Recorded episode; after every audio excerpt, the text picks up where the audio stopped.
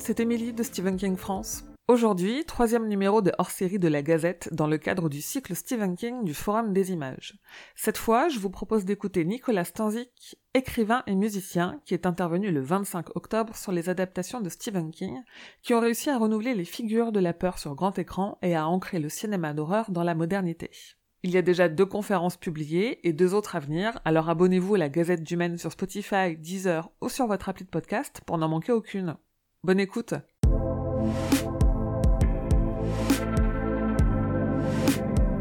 Bonsoir à tous.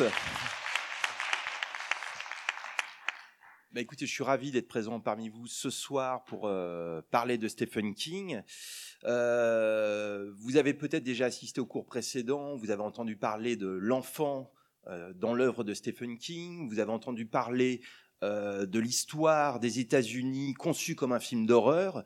Et ce soir, moi, je voudrais m'intéresser à la transformation d'une œuvre littéraire en une œuvre cinématographique. Qu'est-ce qui fait qu'il existe une œuvre de Stephen King au cinéma, malgré le fait que euh, cette œuvre soit portée par des personnalités aussi évidentes que celles de, euh, de, Stanley Kubrick, de Brian De Palma, etc., qui sont, par leur mise en scène, des véritables auteurs. Voilà comment euh, les figures de la peur propres à Stephen King ont nourri une certaine idée de, de modernité euh, du cinéma d'horreur dans les années 70, 80, etc.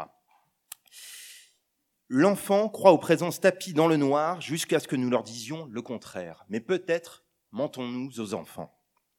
Voilà ce que déclarait l'héroïne de Rendez-vous avec la peur, le film de Jacques Tourneur réalisé en 1957, à Dana Andrews, un héros cartésien, incapable de voir l'évidence des forces occultes qui s'agitent sous ses yeux. Voir ou ne pas voir, Telle est la question dans ce classique de 1957. Alors évidemment, Stephen King, c'est pas tout à fait Jacques Tourneur. Hein. Chez lui, les monstres ne sont pas des entités invisibles, euh, exclusivement nichées dans les ténèbres ou dans le hors-champ. Au contraire, les monstres, ce sont des choses qui sont incarnées de manière euh, physique, avec une densité physique tout à fait impressionnante. Mais néanmoins, thématiquement et esthétiquement, dans ce rapport éminemment moderne à la faculté de voir, c'est-à-dire à la faculté de lire, de décrypter, de critiquer les images, tout Stephen King est déjà là dans cette réplique du film de 1957. Et ce lien entre King et Jacques Tourneur, forcément, il interpelle, parce qu'il trace une espèce de généalogie impure faite d'aller-retour entre cinéma et littérature. Cet aller-retour incessant, évidemment, il a été extrêmement fertile. On le voit à l'œuvre dans toute la cinématographie, dans toute la filmographie tirée de, Stephen King qu'on peut voir ici dans cette programmation, euh, avec des cinéastes comme Romero, Kubrick, De Palma, Carpenter, Cronenberg et les autres. Au point qu'aujourd'hui, en 2019, l'œuvre de Stephen King, elle nous apparaît autant comme littéraire que comme cinématographique.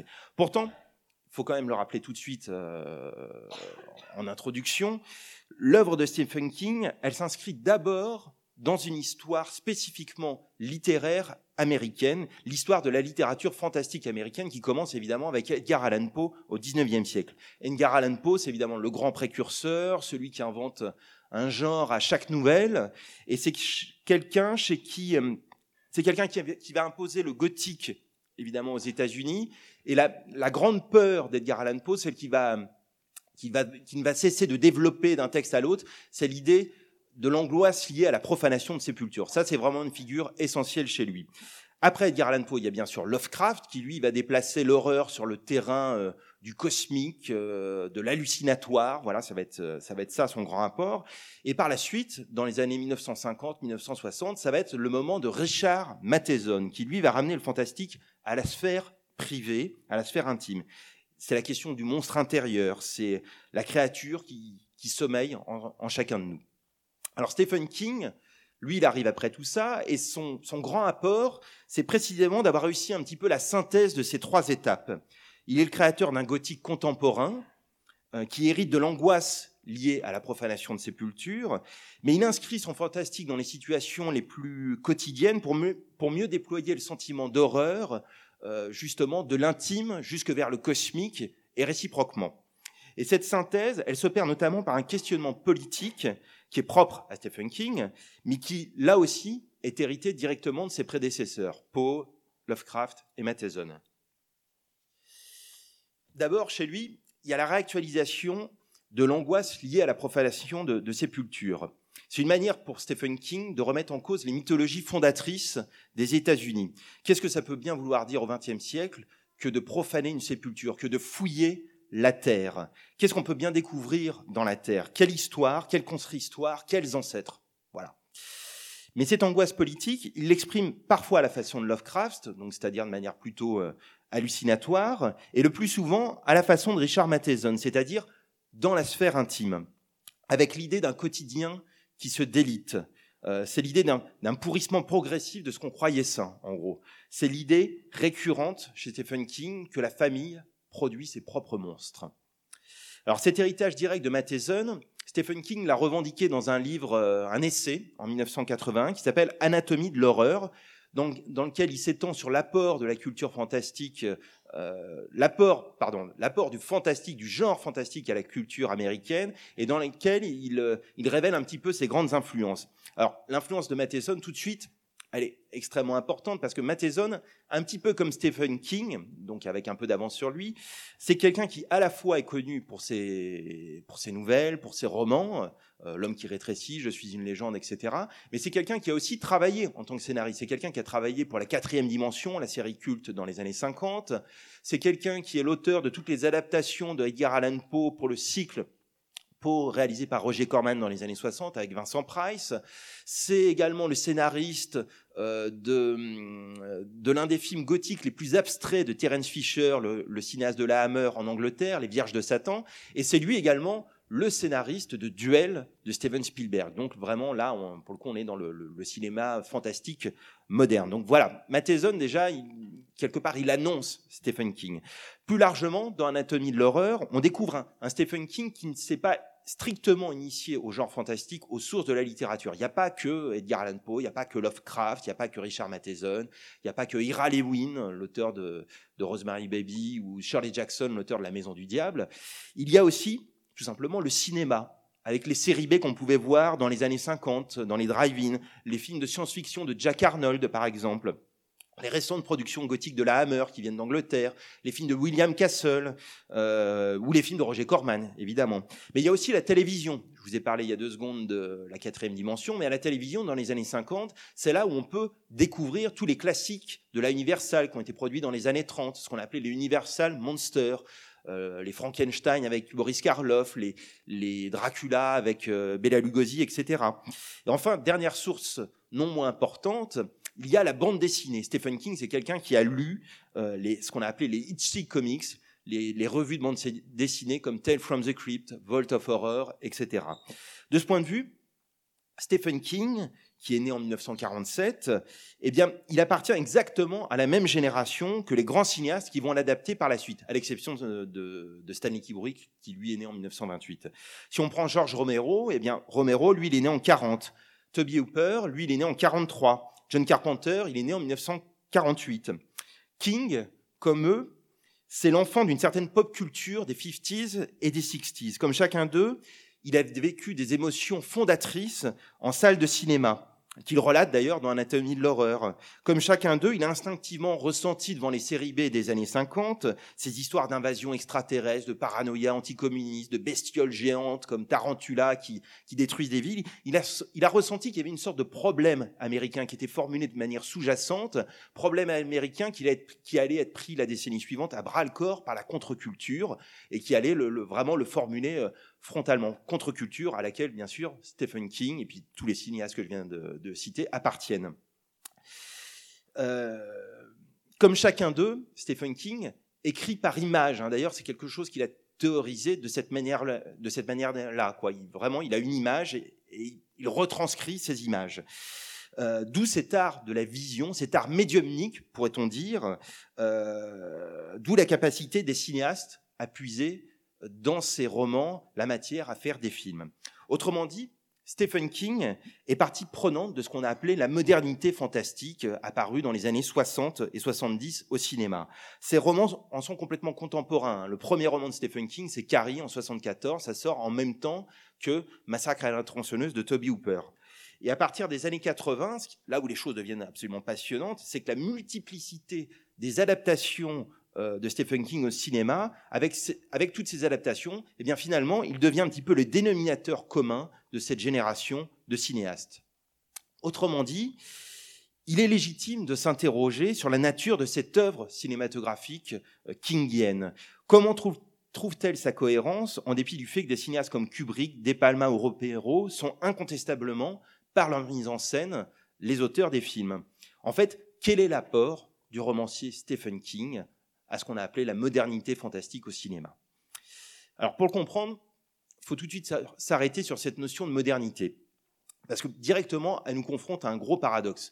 Ce qu'on a appelé la modernité, ça a été théorisé dans les années 50 sous la plume d'un certain nombre de critiques, c'était les futurs tenants de la nouvelle vague, et ça a été théorisé précisément en critiquant un certain cinéma français, c'était le cinéma français de qualité française, voilà. Et ce qu'on reprochait à ce cinéma, c'était précisément d'avoir des sources littéraires prestigieuses. En gros, la légitimité du cinéma à cette époque-là, on allait la tirer dans la littérature. Pour Godard, pour Truffaut, pour Chabrol et les autres, le cinéma devait être un art indépendant et une signature comme celle d'Hitchcock, par exemple, était aussi importante que celle d'Aragon, parce que c'est le cinéaste, c'est le, réalisateur qui, par sa mise en scène, est bel et bien l'auteur du film. Donc, voilà, tout de suite problème, comment Stephen King, en étant simplement l'auteur de livres qu'on adapte euh, au cinéma, pourrait-il être le co-auteur d'une œuvre cinématographique? Premier paradoxe.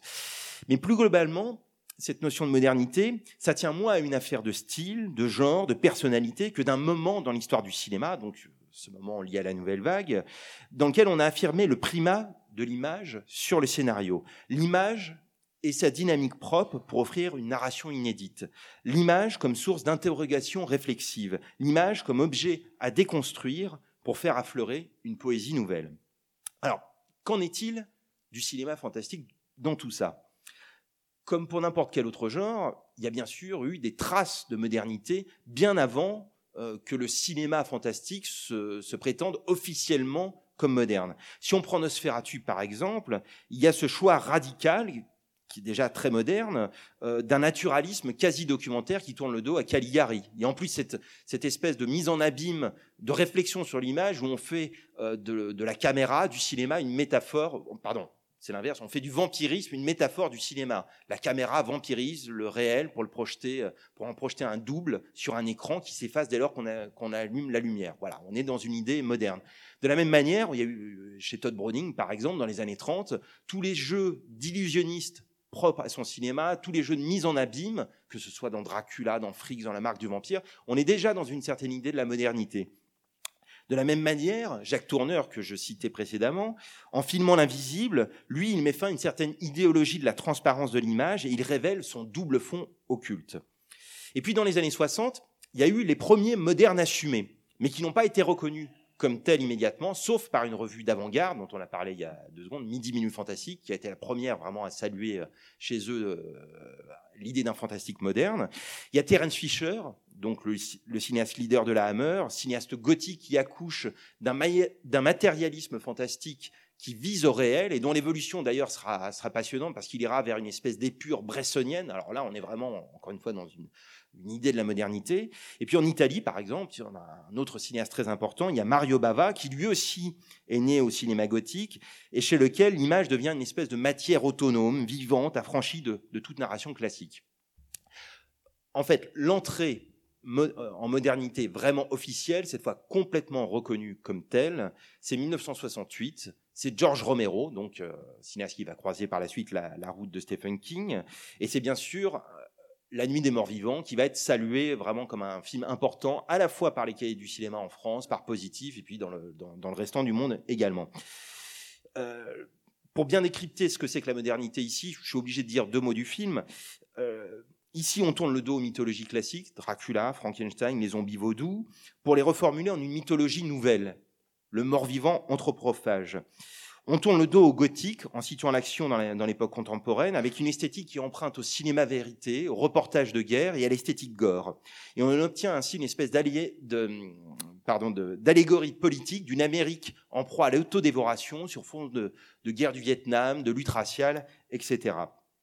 Ça, ça a vraiment ouvert une voie dans laquelle euh, un certain nombre de cinéastes se sont, euh, sont allés immédiatement, dont Toby Hooper, par exemple, avec Massacre à la tronçonneuse. C'est un petit peu la même chose. Massacre à la tronçonneuse, c'est la peinture folle d'une aliénation sociale dans une famille de rednecks ex-employés d'un abattoir. Et, et, là encore, on reformule des mythologies classiques. Le personnage de Leatherface, c'est un écho à la créature de Frankenstein. Le grand-père cadavérique, dont on ne sait pas très bien s'il est mort ou vivant à l'étage, c'est une sorte d'ersatz, d'ersatz pardon, euh, euh, décadent de, de, Dracula. On est toujours dans cette idée-là. On pourrait faire la même analyse avec John Carpenter, Assaut, Halloween, etc. Mais je ne vais pas vous faire la liste là de tous les, les films modernes des, des années 70. Alors, qu'en est-il de Stephen King dans tout ça? On pourrait tenter de se dire à ce stade que c'est peut-être d'abord la modernité de cet adaptateur qui a rejailli sur lui, que tout beau romancier qu'il soit, sa chance, en tout cas au cinéma, ça aura été d'abord d'avoir été un pourvoyeur de bons sujets pour de très grands metteurs en scène. Mais j'aimerais tout de suite battre en brèche cette idée-là euh, par une sorte de démonstration par l'absurde, précisément en vous passant un extrait non pas du tout d'un grand chef-d'œuvre, mais d'un film au contraire tout à fait mineur, un peu obscur, un peu oublié aujourd'hui, un film qui s'appelle Les ailes de la nuit, qui a été réalisé en 97, euh, tiré d'une nouvelle de Stephen King, qui s'appelle donc les, les, Rapaces nocturnes, qui est sorti en 1993, et c'est juste une modeste série B. Hein, voilà, c'est vraiment pas vraiment pas un chef-d'œuvre. L'histoire, je vous, la, je vous la résume en deux secondes, c'est l'histoire d'un journaliste cynique euh, qui travaille pour un tabloïd racoleur, euh, toujours amateur de, faits divers sanglants, euh, plus sordides les uns que les autres. Et ce journaliste cynique, il est sur les traces d'un serial killer qui est surnommé le vampire, un aviateur qui sévit d'aérodrome en aérodrome, où il laisse toujours un grand nombre de victimes. Et au moment de l'extrait que vous allez voir, le journaliste qui est par ailleurs lui aussi aviateur, va photographier la tombe d'une des victimes du prétendu vampire. Voilà ce que vous allez découvrir maintenant.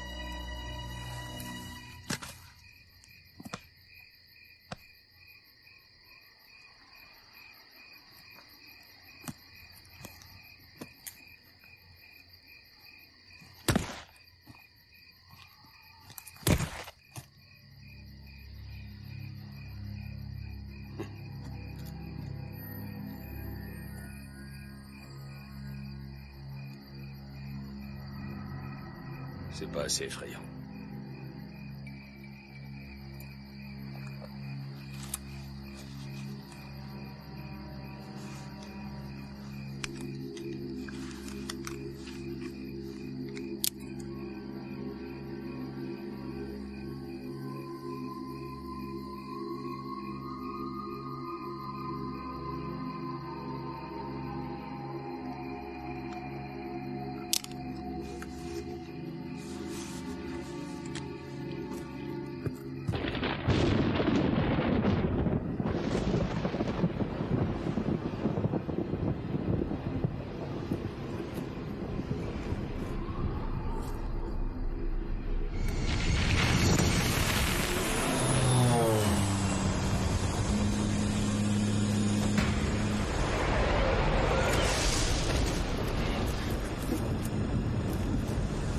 Qu'est-ce qu'il fait là, le monsieur Bon sang, vous m'avez fait une de ces trouilles C'est vous le petit vandale Euh, Non, sûrement pas, mais j'ai vu quelqu'un qui s'enfuyait par là. Moi, je sais pas qui vous êtes ni ce que vous voulez, mais on a l'habitude de respecter les morts ici. Alors, je vous conseille d'en faire autant. Sinon, vous pourriez rejoindre Claire plus tôt que vous le croyez. Ah oui?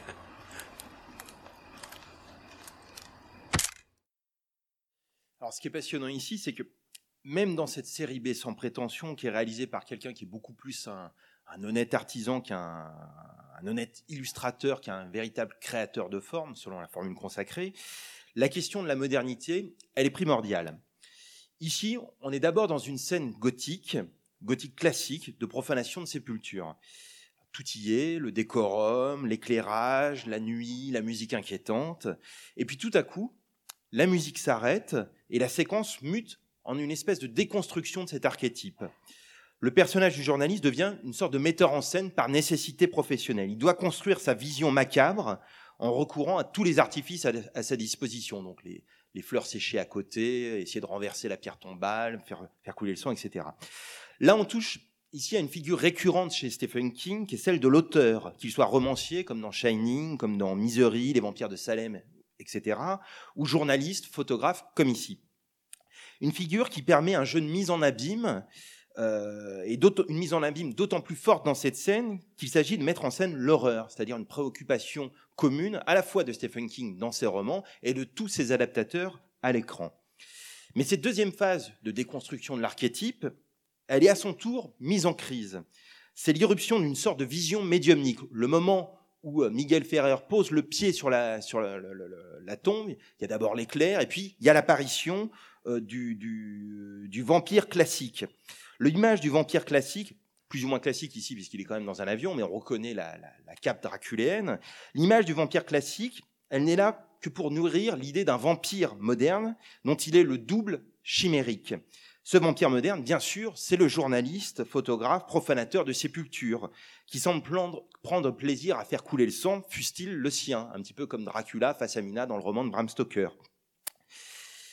À la fin de la séquence, le journaliste prend finalement sa photo, et là, finalement, on retrouve la, vieille métaphore propre à Nosferatu, du cinéma, art qui euh, vampirise le réel via la caméra, etc. Bref, cette séquence, elle fait se percuter euh, trois registres d'images, trois registres de vision. Celle du spectateur, l'archétype gothique, celle du metteur en scène au travail, et celle médiumnique, en proie à son double maléfique, à ses démons intérieurs. En cela, elle est à la fois archétypale de l'auteur Stephen King, mais également de l'idée de modernité cinématographique. Donc voilà, là c'est vraiment, euh, on touche au cœur du problème. En fait, cette préoccupation d'une relecture critique des images, Stephen King, il l'a déjà prise à bras le corps avec George Romero de manière non seulement euh, assumée, mais de manière complètement revendiquée dans un film qui a été fait quelques années auparavant, qui s'appelle Creepshow en 1982. Euh, dans ce film-ci, cette fois, il faut carrément parler de modernité pop, ce qu'on va voir tout de suite. Creepshow, c'est un hommage donc aux Itchy Comics, ces revues de bande dessinée euh, qui existaient dans les années 50, des revues qui s'appelaient Tale from the Crypt, qui s'appelaient Vault of Horror, qui s'appelaient Wired Science, et c'était des récits euh, de science-fiction, des récits macabres, des récits criminels, des récits fantastiques, des récits d'horreur, euh, à l'ironie noire mordante, au gore assumé, auxquels se sont justement abeuvrés euh, Stephen King et Romero, mais plus largement toute une génération. Hein. Quelqu'un comme Steven Spielberg, comme John Carpenter, comme Robert Zemeckis, tous, à un moment donné, ils ont revendiqué cette influence essentielle, en tout cas l'impact que ça a eu sur eux, euh, jeunes adolescents. Au cinéma, il y a déjà, il y a déjà eu des adaptations nombreuses en fait de, de, de de ces petites histoires.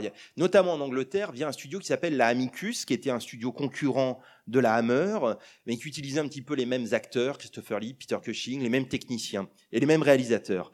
Ces films signés Freddie Francis et, euh, et Roy Ward Baker, qui étaient d'ailleurs souvent euh, très bien et qu'on peut revoir aujourd'hui avec beaucoup de plaisir, ces films en fait se situaient dans une espèce d'entre-deux de l'histoire du cinéma. C'était une manière de, de, de, continuer de faire exister le classicisme en le rénovant pour essayer de l'adapter aux exigences modernes du public. Mais évidemment, quand les films de Romero, à partir de 68, de Toby Hooper et tous ces films-là ont déferlé sur les écrans euh, du cinéma du monde, eh bien, tout ce pan de cinéma est un petit peu tombé en désuétude, si bien que la dernière adaptation euh, de ces histoires-là, de Tale from the Crypt, c'est un film à sketch qui s'appelle le, Club des monstres en 80, signé Roy Ward Baker. Bah, quand le film sort, eh bien, il est déjà complètement désuet. Deux ans après, Show de George Romero et de Stephen King, eh bien, c'est un film d'une toute autre nature. Déjà, première euh, différence, c'est que il ne s'agit pas d'une adaptation en tant que telle, mais d'un hommage, et Stephen King signe lui-même les histoires, c'est lui qui les invente. Et puis d'autre part, c'est un film qui ne cesse de réfléchir au statut des images qu'il produit. Et ça, tout particulièrement dans le troisième segment du film, parce que c'est donc un film à, un film à sketch, le segment avec Leslie Nielsen. Je vous résume rapidement l'histoire. Il s'agit de l'histoire d'un homme, euh, incarné par Leslie Nielsen, qui, pour se venger de sa femme adultère et de son amant, va mettre en place une espèce de piège diabolique pour les mettre à mort. Il va les enterrer l'un et l'autre en deux endroits distincts euh, d'une plage. Il va les enterrer jusqu'au cou pour attendre que la marée monte et les noyer ainsi. Sauf qu'il met en place un espèce de dispositif tout à fait pervers. Il les filme en même temps avec un caméscope et il diffuse avec une télé devant eux le meurtre de l'autre. Ce qui bien que sa femme assiste au, meurtre de l'amant et l'amant assiste au, meurtre de la, femme de Leslie Nielsen en même temps. Et suite à la mise à mort, il repart avec ses petites cassettes et il les intègre à sa grande vidéothèque dont on se demande bien ce qu'elle peut contenir d'autre comme, euh, comme vidéo du coup.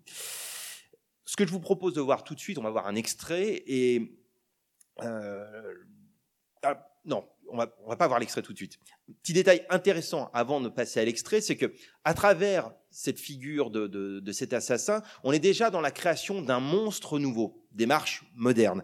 Ce monstre, c'est un monstre qui est ancré dans les années 80 avec ce goût pour la VHS, avec ce goût pour les caméscopes, pour le, pour le, voilà, en 82, c'est vraiment le, début de, de, tout ça. Et en même temps, ce monstre moderne, il est connecté à des vieilles mythologies. Finalement, Leslie Nielsen, ici, c'est une espèce de Konzarov moderne, un chasseur d'humains qui ne collectionne plus les têtes pour les exploser dans sa salle des trophées, mais qui collectionne l'image du trépas de ses victimes dans sa vidéothèque personnelle.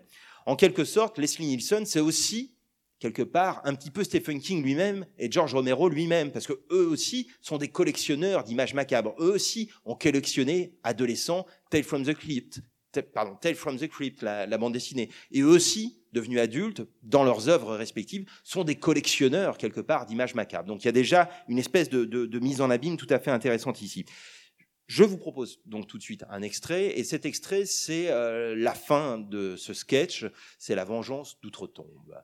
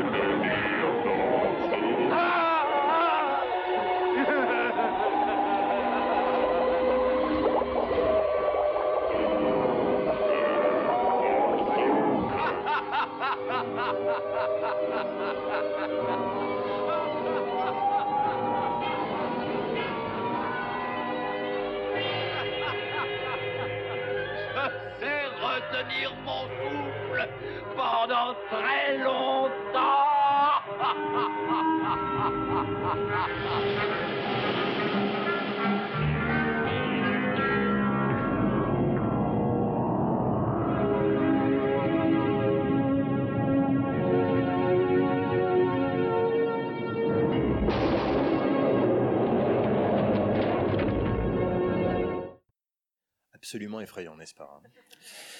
Alors, ce qui est intéressant ici, c'est que malgré la situation archétypale euh, du cinéma de Romero, à savoir un, assaut mené par des zombies, Georges Romero transgresse finalement tous les codes qu'il avait mis en place en 1968 avec La Nuit des Morts Vivants, codes qui ont été pérennisés avec son, son deuxième grand succès, Zombie, en 1978. Première chose, il joue cette fois la carte de l'antinaturalisme euh, total. Alors que ce soit au niveau des couleurs ou des cadrages complètement outrés, que ce soit, au niveau des ruptures spatio-temporelles, euh, c'est par exemple les zombies qui franchissent la cloison euh, comme s'ils étaient des fantômes, jamais on n'aurait vu ça dans la nuit des morts vivants.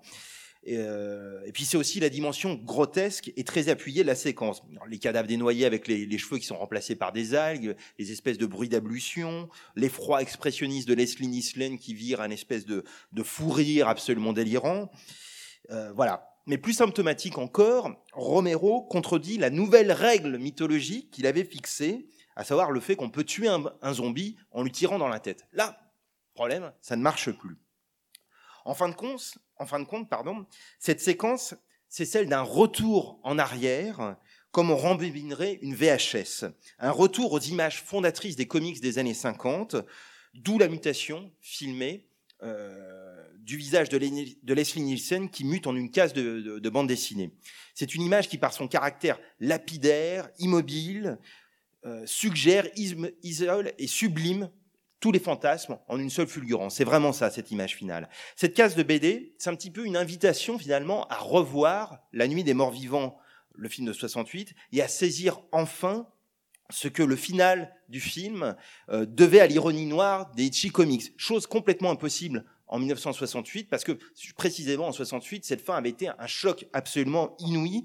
On était dans le contexte immédiat de l'assassinat de Martin Luther King, et donc tout l'aspect ironique, tout l'aspect drôle potentiellement de la fin était complètement passé à la trappe. Donc quelque part, par cette image-là, c'est une invitation à comprendre une certaine généalogie des, des images. Mais d'une autre manière, cette case de bande dessinée, c'est plus simplement ici, en 1982, le retour à une émotion primitive à une poésie totalement obsolète, mais dont on retrouve l'essence en jouant le jeu d'une déconstruction de l'image, en mettant à nu sa généalogie, sa nature essentiellement mutante, c'est-à-dire sa faculté à être détournée, à être reformulée. Bref, sa modernité pop.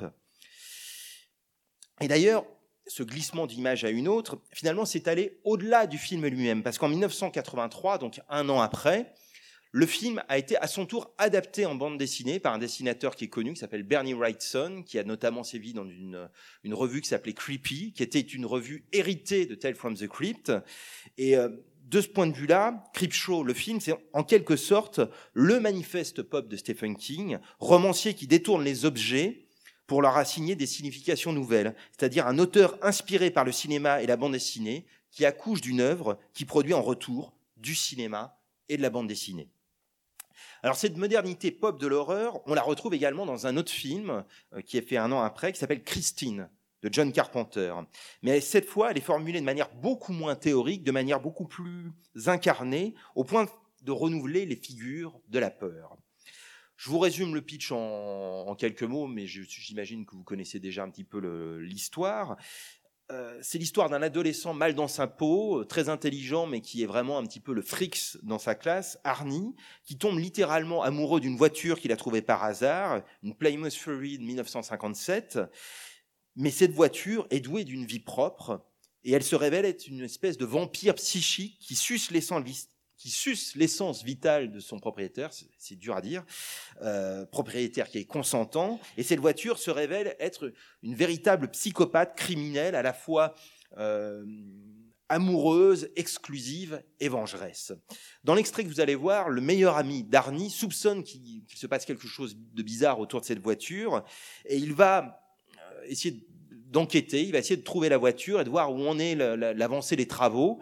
Et euh, évidemment, il fait ça dans le plus grand secret. C'est ce que vous allez découvrir maintenant.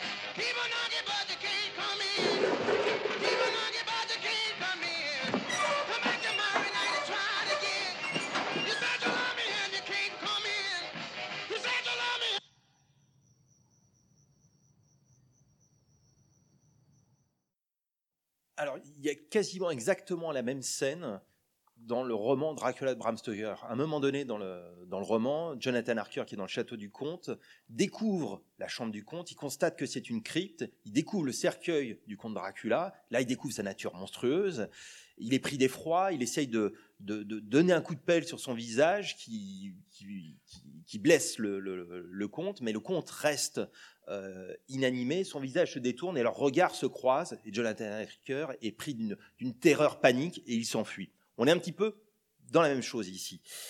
Euh, encore une fois, précisément, ici, il s'agit d'une scène de profanation de sépulture, c'est-à-dire une effraction la nuit dans un garage qui tient lieu de crypte pour une voiture censée être morte avec son époque. Le détail du compteur kilométrique qui est figé entre deux, chiffres accentue cette idée de mouvement stoppé net, c'est-à-dire l'idée de mort. La brisure du pare-brise, elle, rappelle visuellement ces toiles d'araignée qu'on pouvait trouver dans les, films de la dans les années 30. On a un petit peu ce genre de choses dans le Dracula de Todd Browning notamment. Christine, la voiture, c'est à la fois Frankenstein, ce mort qu'on ramène à la vie par le prodige de la technique, c'est-à-dire la, technique d'Arnie qui, ne cesse de travailler dessus, mais c'est aussi Dracula, ce monstre magiquement revenu à la vie en se nourrissant des vivants. C'est la synthèse de ces deux grands mythes structurants du fantastique, de ces deux rapports possibles à la mort. Donc voilà déjà un premier détournement pop. Plus besoin de décorum gothique, plus besoin de monstres de chair et de sang. Les monstres finalement sont nichés dans notre quotidien parmi les objets qui nous entourent directement. Ici, une voiture. Et puis soudain, dans la séquence, vient l'idée géniale de l'autoradio hanté qui est à jamais euh, bloqué sur l'année 1957, année de fabrication de la voiture. L'autoradio se met à hurler un tube de Little Richard qui s'appelle Keep a Knocking But You Can Come In, qu'on pourrait traduire tu peux toujours cogner mais tu ne peux pas rentrer. Et bien sûr, là, avec le choix de cette chanson, il y a d'abord le, premier degré des choses, c'est-à-dire il y a l'ironie euh, de la situation, c'est-à-dire que la, voiture commente en direct la scène à laquelle nous assistons, donc première mise en abîme, mais il y a un deuxième degré du détournement pop ici. Il faut s'attacher à cette chanson, parce que ce deuxième degré, euh, qui est plus profond, donne finalement son identité propre à ce monstre nouveau qui est Christine, et c'est vraiment cet aspect-là qui nous fait éprouver ici le vertige de la peur. Avant d'être un tube radio, Keep Knocking, ça a d'abord été un blues à l'origine incertaine, dont on rencontre les premières occurrences dans les années 20. Il y a eu des versions cajun, il y a eu plein de versions, on ne sait pas vraiment qui a écrit ce, morceau. Bref, c'est un objet un petit peu mystérieux, ancestral, qui renvoie au temps mythologique des origines de cette musique dont on sait qu'elle a toujours eu un rapport avec la magie, la magie noire, le diable, etc. On se souvient de, de Robert Johnson, de sa chanson Crossroad, qui raconte un pacte avec le diable, etc. Donc, le blues, c'est cette fameuse musique du diable, ici, qui est devenue un objet de consommation en 1957 sous le nom de rock and roll. Et c'est cette musique que Christine, finalement, nous restitue dans toute sa puissance d'évocation originelle, dans toute sa force magique ou démoniaque, c'est selon. Christine, en fin de compte, c'est le fantôme d'une époque révolue. C'est le fantôme de cette époque du rêve américain d'après-guerre, avec sa promesse de développement, d'ascension sociale. Cette Amérique d'Eisenhower qui a fait de la voiture un symbole de l'émancipation. Mais c'est aussi un symbole de cette époque, l'époque, l'Amérique d'Eisenhower, c'était aussi cette époque qui a vu naître en son sein les prémices de la contre-culture et de la contestation avec la naissance du rock and roll. Tu peux cogner, mais tu ne peux pas entrer, nous dit Christine, nous signifiant qu'en pleine Amérique riganienne, à l'époque où est tourné le film, cette double promesse officielle de l'Amérique riganienne et officieuse, celle de la contre-culture, ben, cette double promesse n'a pas été tenue. Christine, c'est le fantôme de ces enfants des années 50, morts avec le passage à l'âge adulte et la perte des illusions, et dont Arnie, finalement, à la fin du film, puisqu'il meurt, euh, devient une espèce de figure exsangue. Il en devient lui-même le symbole. Christine, c'est le vrai visage monstrueux du riganisme triomphant, caché sous le vernis rassurant des apparences. Bref, derrière l'horreur pop, pointe l'angoisse politique. Et derrière le nihilisme désabusé, qui est ici probablement euh, également amplifié par John Carpenter, on connaît son, son, approche, derrière le nihilisme désabusé pointe l'angoisse métaphysique, rien que ça. Donc à ce stade, je crois qu'il est temps de prendre à bras le corps un aspect fondamental de l'œuvre de Stephen King, à savoir la notion de vision médiumnique, hein, qui traverse vraiment toute son œuvre littéraire, une notion par essence cinégénique et qui donc très logiquement est au cœur aussi de toutes ces adaptations au grand écran. Alors cette idée de vision médiumnique, c'est bien sûr le sujet d'un grand nombre de romans de Stephen King. Hein. Euh, on a des personnages comme Danny Torrance dans, Shining, il y a le héros de Dead Zone, capable d'entrevoir le passé, le présent, le futur de quelqu'un rien qu'en lui tenant la main. Euh, c'est le sujet aussi de Charlie, de Jesse, etc. Enfin bref, je ne vais pas vous égrener la, la liste, mais on le retrouve systématiquement dans son œuvre. Mais c'est pas qu'une affaire de sujet chez Stephen King, c'est aussi une affaire de style. Euh, et ça, dès son premier roman en 74, dans Carrie. C'est quelque chose qu'a très bien analysé euh, d'ailleurs Hélène Frappa, qui est entre autres compétences spécialiste de Stephen King, et je vais me permettre de reprendre ici à mon compte un petit peu son, analyse en la, en la résumant. L'écriture de Stephen King, elle est faite de ruptures de ton, d'une trivialité traversée par des fulgurances. Et ces fulgurances, c'est notamment l'usage des italiques et des parenthèses, qui offrent des espèces de, de trouées dans la, narration. C'est comme un présent de l'action qui est, parasité par d'autres temps. En général, les exégètes parlent de trouées poétiques. Stephen King lui-même, en, évoquant ces, ces, passages, a plusieurs fois évoqué l'idée de trouée médiumnique. En fait, trouée poétique, trouée médiumnique, c'est un petit peu la même chose. Pour Stephen King, écrire, c'est un exercice télépathique qui suppose d'être une sorte de médium neutre euh, pour laisser le texte vivre sa vie. Et le texte, traversé par ces fulgurances, traversé par la peur, euh, se met en quelque sorte à trembler, à l'image des personnages, comme celui de Carrie, par exemple, qui est traversé par des voies cosmiques. Les peurs fictives et autobiographiques s'entremêlent et on sent finalement les enfances les, pardon, on sent finalement les réminiscences d'une enfance terrorisée qui peut être aussi bien celle du personnage, Carrie et les autres, que celle de Stephen King lui-même. Il y a donc dès ce stade, dès l'écriture, une modernité absolue avec tous les jeux de miroir que cela suppose, et avec cette connivence possible entre l'auteur, Stephen King, et ses lecteurs, euh, euh, cette, connivence d'une conscience commune de la, fabrication du texte, là, sous leurs yeux, en même temps. Euh, je voudrais vous proposer tout de suite une illustration de ça. Euh, une scène, euh, une sorte d'adaptation littérale de ces trouées médiumniques, avec la première scène de vision de Christopher Walken dans Dead Zone, donc le film de David Cronenberg réalisé en 1983. Euh, c'est au début du film, le personnage sort d'un coma qui a duré cinq ans, il est à l'hôpital et il va faire la découverte de son don.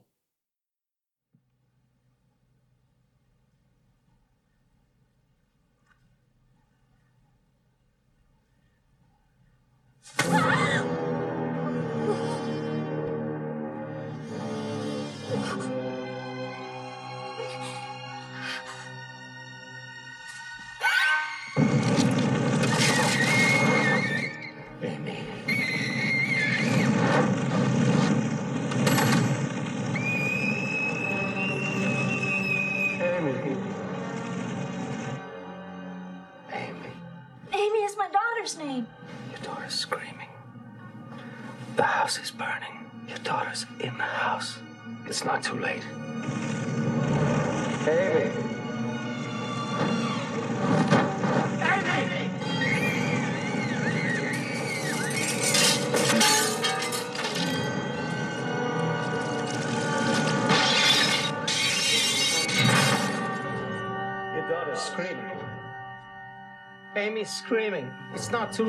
Your daughter's screaming. Hurry up!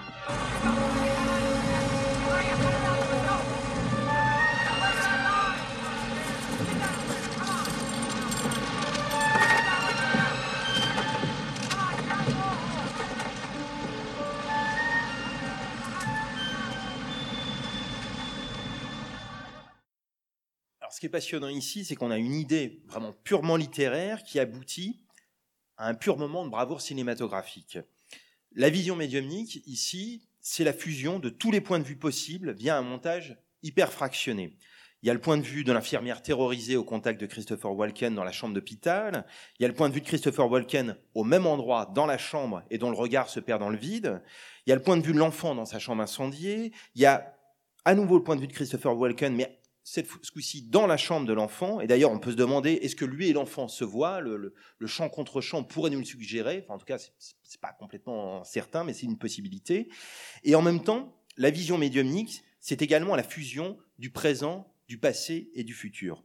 Parce qu'on nous présente ici un fait qui est prétendument simultané à l'action, ça c'est une première chose, mais en même temps, euh, ce fait prend la forme de ce que les victimes de troubles de stress post-traumatique appellent des flashbacks, d'ailleurs selon une terminologie propre au, cinéma. Donc on peut se poser la question, s'agit-il de la mémoire traumatique de Christopher Walken qui résonne?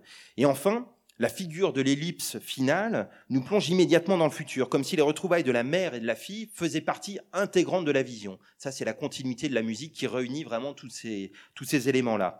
Bref, avec Cronenberg, la vision médiumnique chère à Stephen King, c'est un point de vue omniscient, total, littéralement cosmique. C'est une source de terreur qui est nichée dans l'intimité, à savoir une chambre d'enfant ou une chambre d'hôpital, mais qui se déploie jusque dans les abysses de la métaphysique. On y vient à nouveau avec cette scène, on vient vraiment d'avoir là le, cas typique d'une adaptation littérale d'une vision médiumnique chère à Stephen King. Mais il arrive que chez certains metteurs en scène qui ont adapté le romancier à l'écran, euh, que ces metteurs en scène se soient littéralement appropriés ce concept pour en faire une matière toute personnelle, quelque chose d'intégré à leur propre grammaire cinématographique et émotionnelle.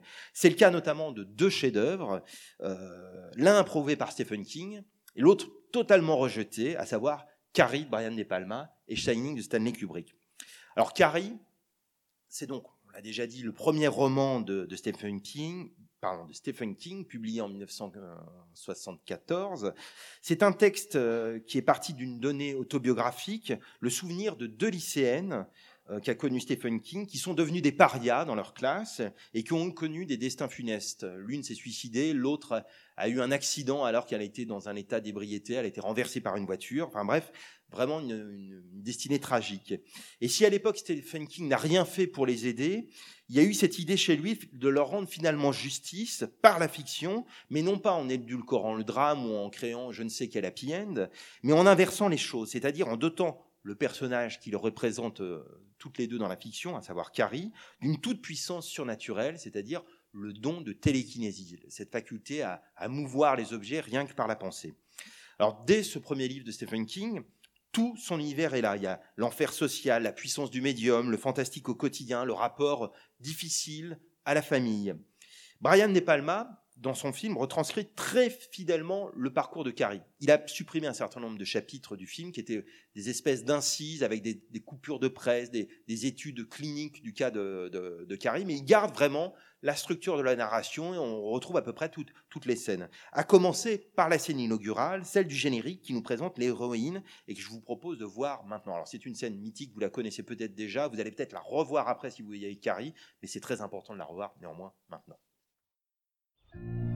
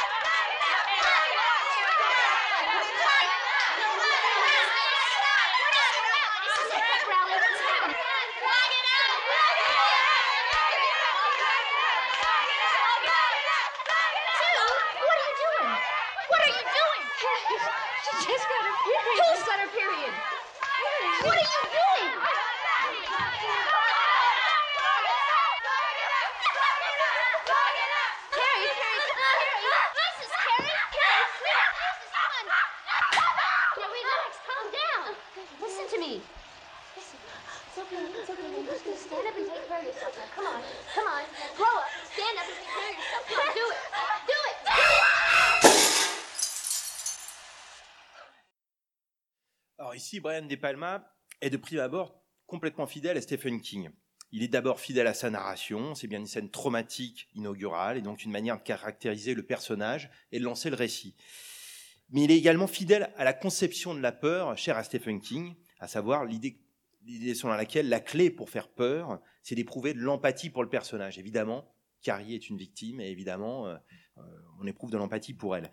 Néanmoins, Brian De Palma, par sa réalisation, euh, il change totalement la nature de la scène.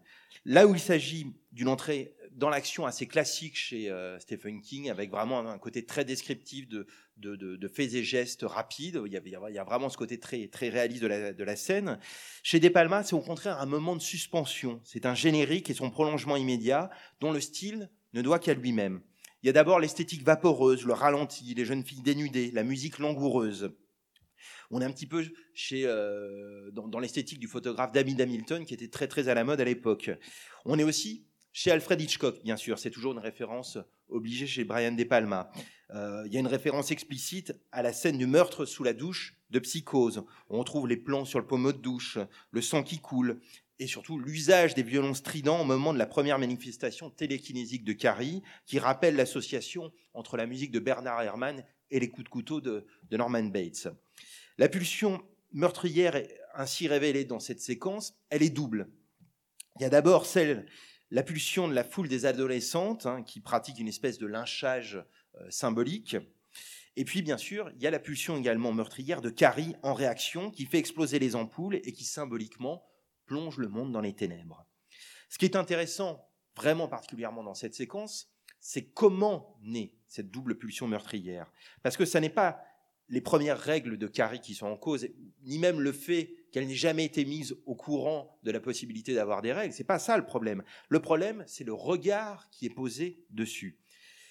En général, du récit Carrie, c'est-à-dire autant le livre que le film, on retient de prime abord le puritanisme de la mère, qu'on n'a pas vu ici, mais qui est absolument effrayant dans le film, et la et la cruauté adolescente qui est non moins horrible. Mais le puritanisme de la mère, s'il est bien la cause initiale de la transformation de Carrie en un monstre, c'est un petit peu, si je puis dire, l'arbre qui cache la forêt. Parce que les ados prétendument libérés des années 70, ces jeunes filles que vous venez de voir, qui lynchent Carrie, euh, la paria bigote, eh bien, elles n'en sont pas moins puritaines que la mère. Elles reproduisent ce geste archaïque, très ancré dans l'imaginaire euh, américain, dans l'imaginaire puritain américain, hyper sexiste, qui consiste à voir le passage de la jeune fille à l'adulte comme la naissance d'une sorcière. Si vous prenez l'équivalent masculin, chez les hommes, au contraire, on verra toujours le passage à l'âge adulte comme le moment du super pouvoir. C'est le moment où on peut sauver le monde. D'ailleurs, petit parallèle euh, cinéphile, au moment où se tourne Carrie, c'est le moment où se tourne le premier Star Wars. Et d'ailleurs, le- on sait que les castings ont eu lieu en commun, que Sissy Space, a- elle a passé le casting de la princesse Leia, etc. Donc, on a d'un côté Luke Skywalker, celui qui sauve le monde, et on a de l'autre côté euh, Carrie, la sorcière. Voilà, chose très, très intéressante. Donc, ce que filme Brian De Palma, c'est ce moment du super pouvoir féminin, fut-il négatif, euh, et en, en féminisme, parce que là, on peut parler vraiment de, féminisme, il se situe du point de vue des femmes, c'est-à-dire qu'il se, situe du point de vue de la peur qu'elle suscite. C'est cette image de la femme perçue comme une fontaine de sang et qui va vraiment euh, être complètement décuplée dans le final du film, que je ne vous passe pas, je vous rassure. Et, euh, il se situe également du point de vue de la violence que subissent les femmes via le regard commun porté sur elles, qui depuis Ève et l'avènement du patriarcat les condamne à la, à la malédiction, comme chacun sait. Dès lors, cette scène inaugurale, ce n'est plus seulement une scène narrative de trauma.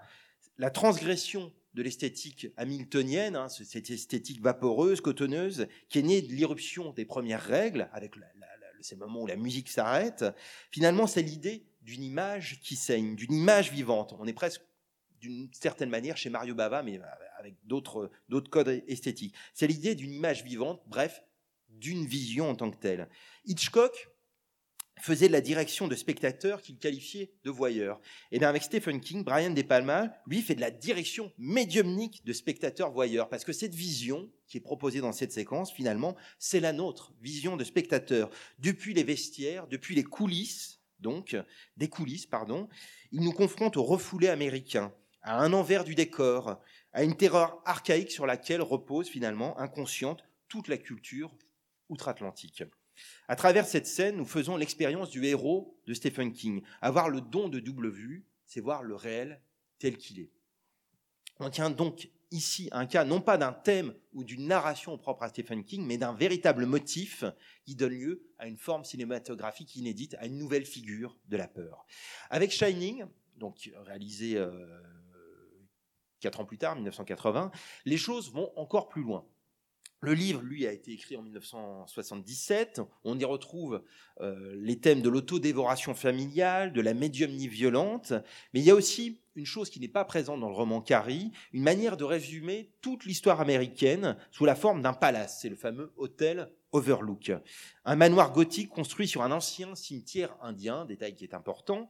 Un manoir qui a souvent changé de propriétaire. Hein. Son propriétaire euh, initial, le créateur, c'est un, personnage énigmatique, c'est une sorte de Ward Hughes, si on comprend bien, quelqu'un qui aurait investi à Hollywood, qui aurait euh, investi dans l'aviation euh, et qui représenterait un petit peu tout le mal américain d'après-guerre. On sait que cet hôtel, il a appartenu parfois à la mafia. enfin, on ne sait pas très bien. Il y, a, il y a déjà toute une espèce d'histoire occulte économique derrière cet hôtel.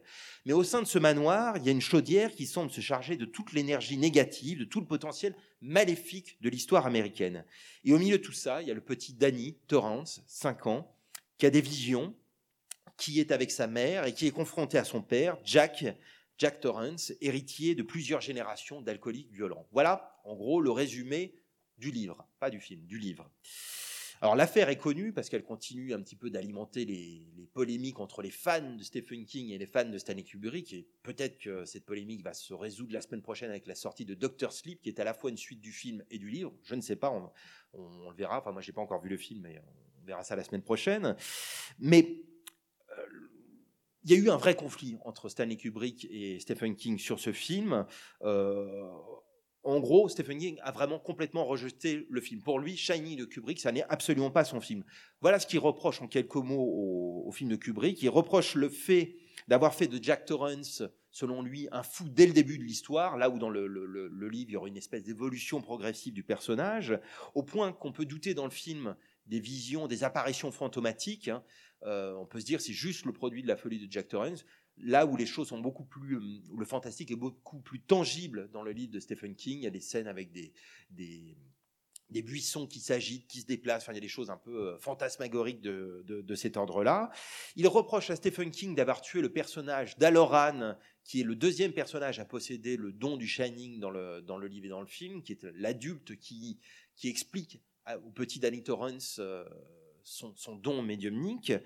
Il reproche à Stanley Kubrick d'avoir ajouté des segments entiers dont l'idée du fameux labyrinthe végétal qui est à l'extérieur. Et plus globalement, il reproche à Stanley Kubrick d'avoir fait un film glacial, là où son livre, au contraire, était un film chaud. La grosse différence, c'est la fin. Euh, c'est euh, Jack Nicholson qui meurt dans le labyrinthe euh, extérieur par une nuit euh, glacée, là où le livre de Stanley Kubrick se termine avec l'explosion de la chaudière centrale. Voilà, on a un livre brûlant, un film froid. De son côté, lui, Stanley Kubrick, euh, lui, s'était pas caché de chercher à faire un film à succès après l'échec commercial de Barry Lyndon, et pour ça d'avoir été chercher un best-seller, qui était selon lui un livre réussi, mais largement perfectible selon lui. D'où la réécriture d'un certain nombre Néanmoins, et c'est là où les choses deviennent euh, tout à fait passionnantes pour ce qui nous concerne, le motif propre à Stephen King de la vision médiumnique est totalement central dans la mise en scène de Stanley Kubrick. Et je vous propose de voir une scène de vision, c'est pas la première, c'est une scène complètement située au, milieu du film, euh, une scène de vision qui démarre sur le personnage d'Aloran, qui lui à ce moment-là n'est pas du tout dans l'hôtel, mais qui euh, coule des jours heureux à Miami où il fait très très chaud pendant qu'il y a une tempête de neige qui s'abat dans les montagnes qui abritent l'hôtel. Et cette scène continue sur la fameuse chambre 237 où a eu lieu un massacre, le massacre du précédent gardien qui a tué toute sa famille, le gardien O'Grady. Weather forecasters predict more snow and heavy winds tonight and tomorrow, with temperatures dropping well below zero. Back here in South Florida, we've got just the opposite problem. The heat and humidity are supposed to climb. Local beaches should be jammed. Our weather expert, Walter Cronice, will have the local forecast later on his watch. The Miami City Commission today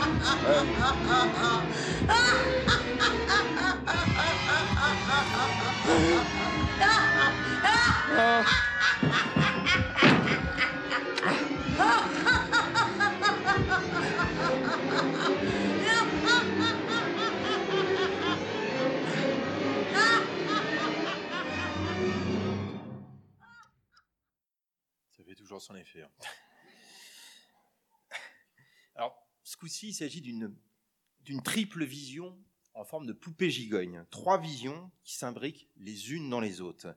Il y a la vision d'Aloran, qui connaît le potentiel maléfique de la chambre 237 et le danger que court la famille Torrance et qui perçoit télépathiquement ce que voit Danny. Il y a la vision de Danny lui-même, qui est le témoin impuissant et pétrifié de la descente aux enfers de son père, qui cède aux sirènes de l'hôtel Overlook, c'est-à-dire à ses visions fantomatiques. Et enfin, il y a les fantômes eux-mêmes, donc la vision de Jack Torrance, le père, euh, et qu'Aloran semble lui-même connaître, vu qu'en début de film, il a prévenu le petit Danny de ne surtout pas aller dans la chambre 237. De son point de vue-là, cette triple vision, c'était une sorte de serpent abstrait qui se mord la queue. On est un petit peu dans la logique mathématique des fractales, où toute figure géométrique, géométrique pardon, contient sa reproduction à l'identique à l'infini. C'est l'idée d'un un carré contient quatre carrés, qui eux-mêmes contiennent quatre carrés, quatre carrés, quatre carrés, etc., jusqu'à jusqu'à la fin des temps. Et cette logique des fractales, construite ici par le montage, est déjà à l'œuvre visuellement dans tout le restant du film, avec cette idée du labyrinthe qui a été ajoutée par Kubrick aux grandes dames de, de Stephen King. Le labyrinthe, dans le restant du film, c'est d'abord les motifs imprimés de la moquette sur laquelle Danny fait du vélo, hein, et qui font de l'Overlook en tant que tel une sorte d'énorme labyrinthe. C'est le labyrinthe végétal qui est à l'extérieur et dans lequel finira par mourir euh, Jack Nicholson. C'est également le labyrinthe miniature, reproduction du labyrinthe euh, du jardin labyrinthique, euh, qui est dans, le, dans le salon à l'intérieur de l'hôtel. Et il y a aussi cette espèce de zoom sur cette reproduction, donc le labyrinthe miniature, à un moment donné, qui nous suggère une espèce de ressemblance avec les circonvolutions d'un cerveau. Peut-être celui de Jack Torrance, en proie à la folie. Bref, un labyrinthe intérieur dans lequel il va se perdre. Toutes ces idées de mise en scène abstraite qui mettent au diapason de la dialectique de l'ordre et du chaos qui sont déjà un peu à l'œuvre dans, dans 2000 2001 Odyssée de l'espace et dans Orange Mécanique, toutes ces idées abstraites, elles entrent en résonance. Et c'est fascinant parce qu'elles déploient d'une manière complètement inédite non seulement le motif kingien de la double vue, mais les grandes thématiques du romancier, à savoir cette association entre horreur intime et horreur cosmique. Revenons deux secondes sur un détail qui est vraiment important, le nom de l'hôtel, l'hôtel Overlook. En anglais, le verbe, overlook, écrit en un mot, signifie à la fois négliger, oublier, fermer les yeux sur. Mais quand on l'écrit en deux mots, overlook, ça peut vouloir dire surregarder, c'est-à-dire une chose et son contraire. Dans cette scène de triple vision, Stanley Kubrick, il fusionne magistralement ces deux idées contradictoires. Oublier fermer les yeux, c'est se condamner à reproduire toujours les mêmes gestes. Ça, c'est Jack qui se refuse à voir le cadavre dans la baignoire et qui, cédant à ses pulsions, va reproduire les gestes des gardiens qui l'ont précédé, c'est-à-dire la destruction de la famille. Ça, c'est le sens de cette reformulation du couple mythologique Eros et Thanatos, dans lequel, ce coup-ci, Thanatos l'emporte. C'est l'idée qu'il ne peut pas y avoir de descendance, que le, le, le- le- finalement, c'est l'idée du sexe infertile. Et il y a celui qui sur-regarde dans cette séquence-là, bien sûr, Danny, qui lui, finalement, contemple la faillite absolue de la famille, c'est-à-dire à son échelle d'enfant de 5 ans, la destruction de son monde. Pour lui, c'est ni plus ni moins qu'une vision d'apocalypse. Voir le réel, c'est lutter contre l'amnésie, contre la répétition des tragédies. Ça, c'est vrai à l'échelle intime de Danny, dont le père est l'héritier de plusieurs générations d'alcooliques violents, et c'est vrai à l'échelle de l'Amérique, dont la cellule de base précisément est la famille. Une Amérique qui, comme on le sait depuis euh, Liberty Valance et John Ford, préfère toujours euh, imprimer la légende que l'histoire réelle. Une Amérique qui construit sans vergogne des palaces sur des cimetières indiens. Donc même prétendument évacué du film, Stephen King est donc bel et bien là, au cœur du Shining 1980, réalisé par Stanley Kubrick. Et ça, c'est peut-être l'ultime démo- démonstration par l'absurde qui nous manquait. Stephen King apparaît finalement comme beaucoup plus qu'un simple romancier, fut-il talentueux. Il est aussi l'un des grands artisans essentiels de la, modernité fantastique au cinéma. Un créateur de formes, de motifs, un créateur pop, parce que ses inventions passent le plus naturellement du monde d'un média à l'autre. Romans, nouvelles, euh, films, sketchs, bande dessinée. Et ça, son statut actuel le démontre d'ailleurs amplement, parce qu'il est passé lui-même à la postérité de la pop culture. Aujourd'hui, il appartient à tout le monde. Stephen King, il appartient aux lecteurs et aux cinéphiles, il appartient aux teenagers et aux adultes, il appartient à l'homme de la rue et aux universitaires. Finalement, Stephen King, c'est un petit peu le montreur d'ombre du film expressionniste éponyme d'Arthur Robinson en 1923, ce personnage médiumnique qui voit au-delà des apparences. Comme lui, il fallait bien que ses visions se concrétisent sous la forme d'une danse macabre projetée sur un écran devant des spectateurs médusés. Voilà, je vous remercie beaucoup.